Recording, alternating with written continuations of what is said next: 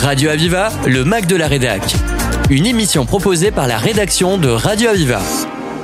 Bonjour à toutes et à tous, une émission totalement exceptionnelle avec quelqu'un que nous aimons. Cédric Villani, bonjour. Bonjour.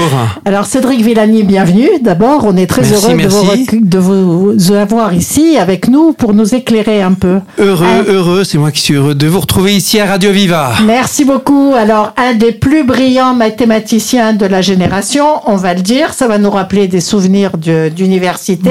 Euh, ça de- ne nous rajeunit pas. Voilà, on a eu quand même quelque chose de- d'important à faire avec les maths, chacun de nous, avec succès, avec moins de succès. Pour vous, tout allait bien. Vous avez d'ailleurs été euh, décoré avec, euh, vous avez eu le plus grand prix de mathématiques du monde, la, méta- la médaille Field, à l'âge de 37 ans, excusez-moi du peu. Oui, alors, il y a une, quelque chose à savoir quand même, c'est que la limite est à 40 ans et que c'est tous les 4 ans, de sorte que 37 ans, même si c'est euh, avant la date limite, c'était la dernière année où je pouvais l'avoir. Mais Donc, ce qui compte, c'est C'est de l'avoir. l'avoir ou pas et, et ce qu'on fait avec.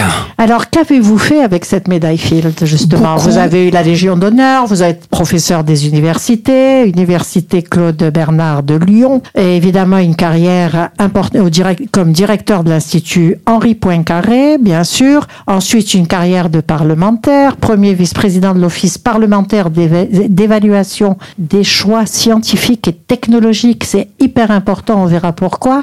Donc, une carrière brillante, rapide, vous concentrez, quand vous prenez une fonction, vous y mettez vraiment tout votre cœur et votre talent, vos connaissances, et puis si ça ne va plus, on change. C'est assez bien résumé, mais aussi avec euh, cette idée que euh, quand on effectivement quand on va sur un- une nouvelle position, il faut l'approfondir à fond. Et donc, euh, je suis passé de l'institut Henri Poincaré à la fonction de parlementaire, et c'était un engagement complet. Mais également, ne surtout pas avoir cette vanité de se dire qu'on va explorer ceci et cela est quelque chose de complètement déconnecté.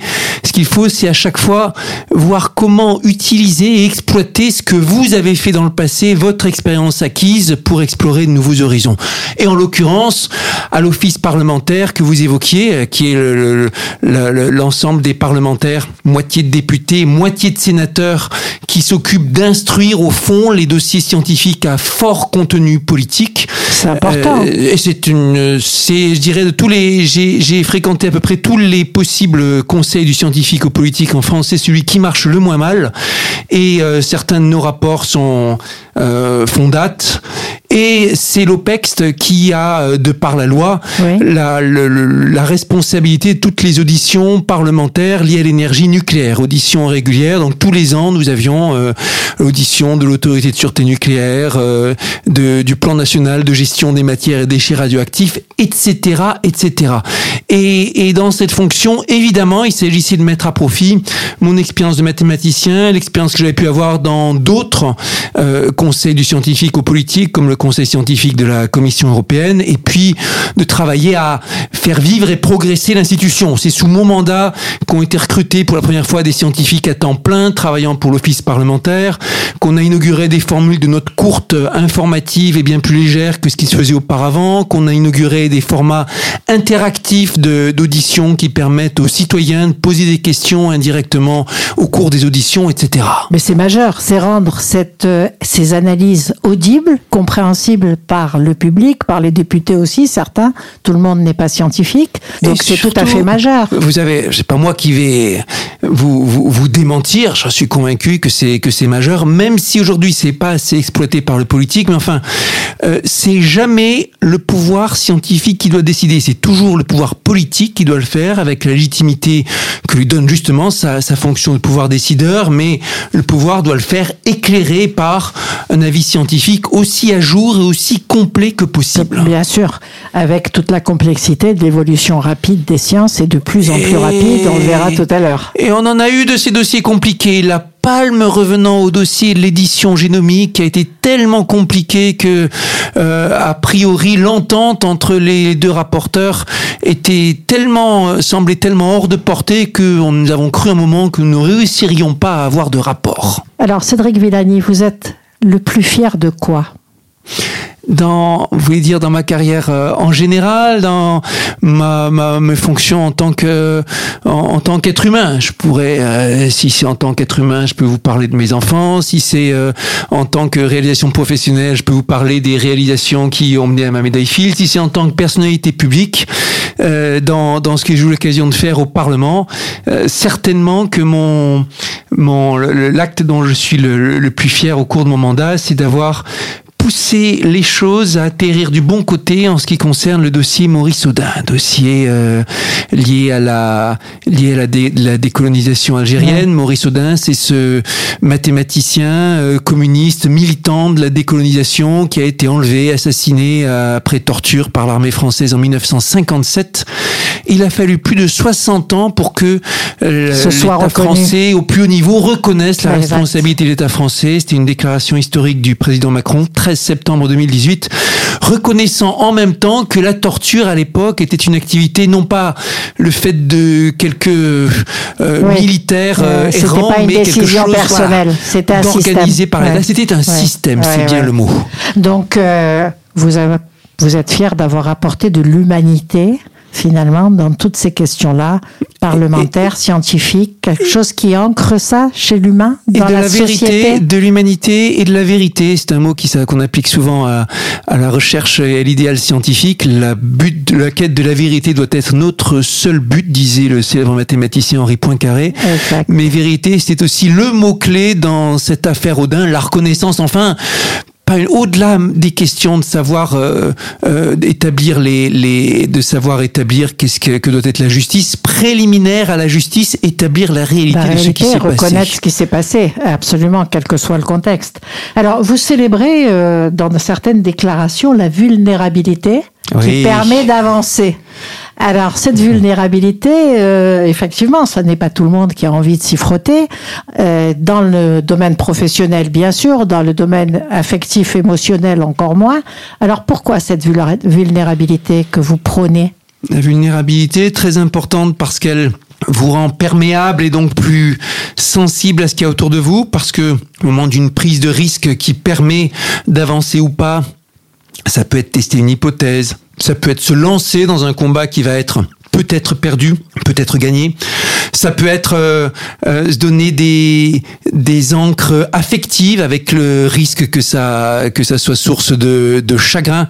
On connaît cette euh, chanson de Simon and Garfunkel, I am a rock and the rock feels no pain. Évidemment, si vous voulez, en chanson, si vous ne voyons pas, ce que ça donne non, en chanson. ce serait une catastrophe. Même si un peu de pluie nous ferait pas de mal par le par le temps de canicule aujourd'hui.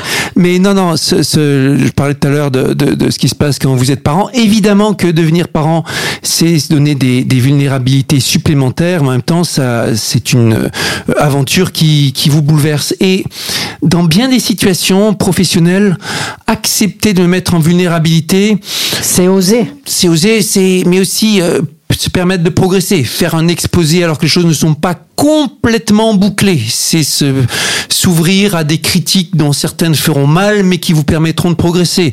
Se lancer dans la répétition de telle ou telle chose. Tout ça, ça fait partie de la mise en vulnérabilité. Et se lancer en politique, c'était une aussi.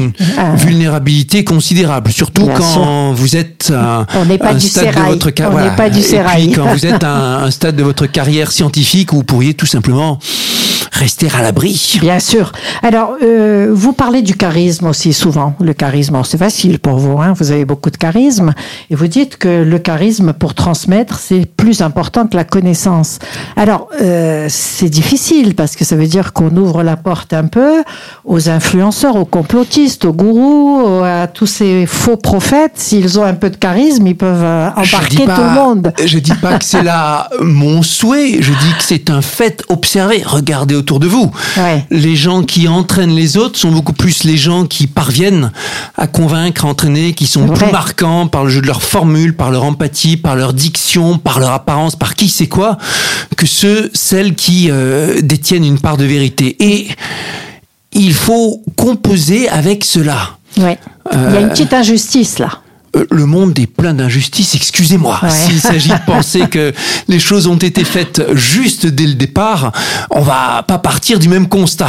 Alors, euh, Cédric Villani, je ne peux pas vous laisser partir sans parler un peu d'intelligence artificielle parce que, bon, bien évidemment, vous, vous tricotez les formules très facilement, les bases, de, les, les données big data, ça ne doit pas avoir beaucoup de secrets pour vous, mais on est en train de passer à de l'analyse de données, puis à de l'analyse de données orientée, avec tous les écueils que ça peut représenter. On voit que dans les médias, certains médias commencent aussi à faire analyser ou faire des articles par l'intelligence artificielle. Alors, euh, comment on va réagir dans notre société certains, pour ça Certains de vos confrères ou consoeurs n'hésitent pas à utiliser un petit coup de ChatGPT ou d'un oui. autre logiciel de ce genre pour euh, vérifier leur style, voilà. ou donner des, des suggestions de premiers jets d'articles et ainsi de suite. Et euh, sans qu'il y ait de l'intelligence artificielle, c'est un sujet qui existe depuis euh, plus d'un demi-siècle. Bien sûr, on en profite pour se garer dans les Et voitures, on en profite dans pour partout. se garer dans les voitures, pour se repérer, trouver le, le bon chemin. Tout à l'heure, pour trouver mon chemin depuis la gare de Montpellier euh, Sud, pas spécialement euh, facile d'accès euh, à, à, ici, euh, à travers le tram et qui sait quoi, et le logiciel de repérage m'indiquait très précisément quelle navette, quel tram prendre, et ainsi de suite. Ça, c'est l'intelligence artificielle, même si aujourd'hui, quand on parle d'intelligence artificielle, on pense naturellement à ce qui fait maintenant le buzz, les logiciels de d'analyse et de production de, de texte. Oui. Et, et euh, avec tout ce qu'ils apportent d'inconnu, toute la façon qu'ils ont de nous chambouler, et tout l'inconnu qui vient sur euh, l'évolution des métiers. Écoutez, ça, ça va être l'occasion d'expérimenter, mais parmi les attitudes possibles, lesquelles sont légitimes et lesquelles ne le sont pas. Dire on a besoin de protection, oui, c'est vrai. La France est un pays bien protégé par rapport à ça, avec euh, Ouais, des contrôles, en particulier encore, hein. une démarche et puis une, une euh, des institutions comme la CNIL qui euh, ont fait jurisprudence et qui des institutions qui pour l'instant dans certains secteurs sont même trop prudentes. Je pense au Ouais. secteur médical en particulier. Puis on a des règlements européens qui sont euh, les plus protecteurs de, du monde. Donc ok, euh, euh, les règlements, il faut pas croire que ça suffira à nous protéger. Jamais Ce serait aussi absurde que de penser que si vous avez une loi sans avoir un système judiciaire et sans avoir un système de police, la loi en tant que telle, Suffira. comme une parole, suffira. Bon. Donc il nous faut pour nous protéger des personnes aguerries, Ouais. des gens qui savent ce que c'est que l'analyse donnée, qui programment eux-mêmes, qui ont fait des projets, qui savent détecter un logiciel mal fichu, qui savent repérer une cyberattaque. Et donc nous avons besoin de former davantage de personnes. Et pour ce qui est du volet des réalisations, là aussi nous avons besoin de personnes qui pragmatiquement se lancent dans les projets qu'on puisse former et qui puissent être formés au service de notre projet de société, pas systématiquement happés par les grands groupes étrangers internationaux. Bien sûr. Alors, si on prend euh, la posture vis-à-vis de l'information, vis-à-vis des écrans, vis-à-vis de l'intelligence artificielle, est-ce qu'il faut commencer très tôt au niveau de l'éducation à apprendre à nos enfants à se retrouver, à avoir un esprit critique encore plus aguerri, à prendre un peu de recul avant de d'accepter une donnée Est-ce que on devrait, ça devrait impacter l'éducation depuis le primaire jusqu'au collège et au lycée?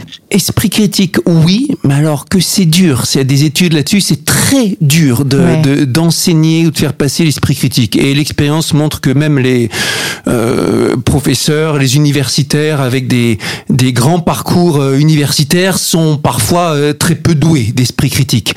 Maintenant, c'est pas une raison pour ne pas euh, euh, s'entêter et pour insister sur l'esprit critique. Mais vous parliez des écrans, vous parliez de la pratique algorithmique. Je voudrais rappeler ou insister sur le fait que on peut apprendre la démarche algorithmique bien avant de se retrouver devant un écran et qu'il y a eu des études là-dessus faites par exemple par euh, la main à la pâte avec des initiations à l'informatique qui se font en mode déconnecté dès le premier cycle, dès le, dès le cours tôt. Et la- la démarche de programmation d'ordinateur peut venir plus tard, mais la démarche de compréhension de ce que c'est qu'un algorithme, c'est jamais trop tôt. Bien sûr. Donc, qu'on se le dise, commençons tôt avec les enfants pour qu'ils progressent en même temps que cette intelligence artificielle envahit nos quotidiens. Avec l'intelligence artificielle, vous savez, c'est pas tant le sujet technique qui compte que le sujet euh, humain, d'interaction entre la technique et l'humain et la société et tout ce qui a pu être dit sur l'interaction entre l'humain et la technologie les aspects positifs, les aspects négatifs, les réflexions critiques des Ivan Illich ou, Jacques Ellul ou André Gorz dans les années 70. Mais si on remonte bien plus avant, les réflexions d'un Blaise Pascal au XVIIe siècle sont encore d'actualité. C'est important de s'en souvenir. C'est important de s'en souvenir. J'ai pas pris l'exemple de Blaise Pascal au hasard. Oh, cette année, nous fêtons le 400e anniversaire de sa naissance. Je fais un bon nombre d'exposés à travers la France sur Pascal, son œuvre, qu'est-ce qu'il nous, apporte, son, son extraordinaire euh, précocité par rapport à la démarche d'entrepreneur de la technologie, hein, la première tentative de commercialisation de, machines à calculer, et de, la, pensée, en même temps, et son incroyable travail sur l'interaction entre notre corps mécanique et notre, notre esprit. Savez-vous que le, le fameux texte du Paris sur lequel des générations d'apprentis philosophes se sont euh, euh, exercés s'appelait au départ le discours de la machine Oula, je préfère le Paris. Alors, euh... vous, vous, vous, c'est la première réaction. On peut s'imaginer le discours de la machine, ça fait peur. De quoi s'agit-il? Mais ça prend une saveur euh, bien plus forte quand on se rappelle que dans le domaine scientifique, sans doute le plus fort héritage de Pascal, il est dans la construction de la première machine à calculer, et que toute son œuvre est surplombée par cette thématique de l'interaction entre l'humain et la machine. Et c'est infini, c'est une, euh, une réflexion, j'espère, qui n'arrêtera jamais, parce que c'est important de s'intéresser à, notre lien à la machine et à, à, ce qu'elle nous apporte ou ce qu'elle nous fait risquer, je dirais. Alors, on vous sait très euh, intéressé, impliqué pour penser la révolution écologique et, numérique au niveau de l'Europe. Alors, euh, que va apporter justement euh, toutes ces technologies, cette intelligence artificielle, ces capacités de prévision pour cela? Dans certains secteurs, ça va apporter des choses indéniables le secteur médical étant l'un de ceux où la, la, réflexion est plus avancée. Vous avez des colloques entiers, des ouvrages. J'ai animé un, je continue à animer un séminaire euh, avec le professeur Bernard Nordlinger à l'Académie de médecine régulièrement là-dessus. Euh, vous avez des secteurs où l'impact positif sera indéniable. Euh, en matière d'écologie, vous avez un certain nombre d'applications qui ont été faites ici et là. C'est de l'optimisation, c'est de la détection de, de, de, telle ou telle maladie, de la gestion de, de l'aide, par exemple, à la présentation des rapports du GIEC, qui sont des choses sur lesquelles beaucoup d'équipes euh, travaillent. Il faut pas non plus être naïf du fait que l'intelligence artificielle, d'une part, sert aussi bien les adversaires de l'écologie que ses supporters et que les adversaires euh, au monde d'aujourd'hui ont beaucoup plus de moyens que ses supporters et il y en a beaucoup, et du fait d'autre part que euh, l'intelligence artificielle en elle-même est très consommatrice d'énergie et de ressources, pour l'instant, on peut pas dire que l'IA verte soit une réalité. Ouais, donc encore à faire. Oh là là là là, mais ce chantier, ce chantier monstrueux sur le que que que, que les générations se passent les unes aux autres. Alors, c'est aller-retour entre la technologie, les connaissances, le sociétal, Comment vous le voyez évoluer? Comment voyez-vous évoluer au niveau européen, au niveau international? On voit qu'il y a des accros hein, dans le côté humaniste des, de nos sociétés, je dirais, au respect de l'autre.